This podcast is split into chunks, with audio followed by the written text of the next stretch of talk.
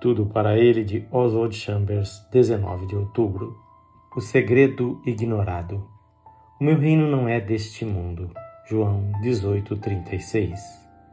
O grande inimigo do Senhor Jesus Cristo atualmente é o conceito mundano de serviço cristão, que não tem base no Novo Testamento e que consiste no emprego de energias e no envolvimento em atividades intermináveis, sem contudo manter-se uma comunhão íntima com Deus.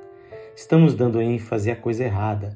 Jesus disse: Não vem o reino de Deus com visível aparência, porque o reino de Deus está dentro em vós. Lucas 17, 20 e 21. É algo oculto e obscuro.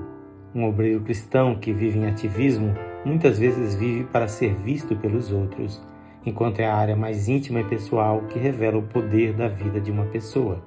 Precisamos nos desvencilhar do espírito da era religiosa em que vivemos. Na vida do Senhor não havia nada das tensões e pressões próprias da excessiva atividade que tanto valorizamos, e o discípulo tem que ser como seu mestre. O que há de mais importante no reino de Jesus Cristo é o meu relacionamento pessoal com Ele, não a minha utilidade no serviço aos outros. Não são as atividades práticas que constituem a força do nosso treinamento cristão. Toda a sua força reside no fato de você estar imerso nas verdades de Deus e absorvê-las em sua vida prática. Você não tem nenhuma ideia de como serão as circunstâncias em que Deus o envolverá, nem que tensões lhe serão impostas onde você está ou onde quer que Deus o envie.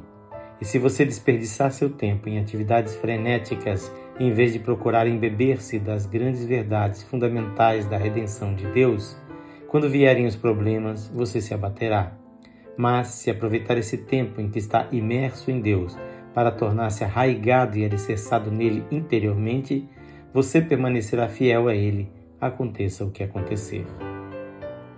Esta leitura é feita por seu amigo pastor Edson Grando.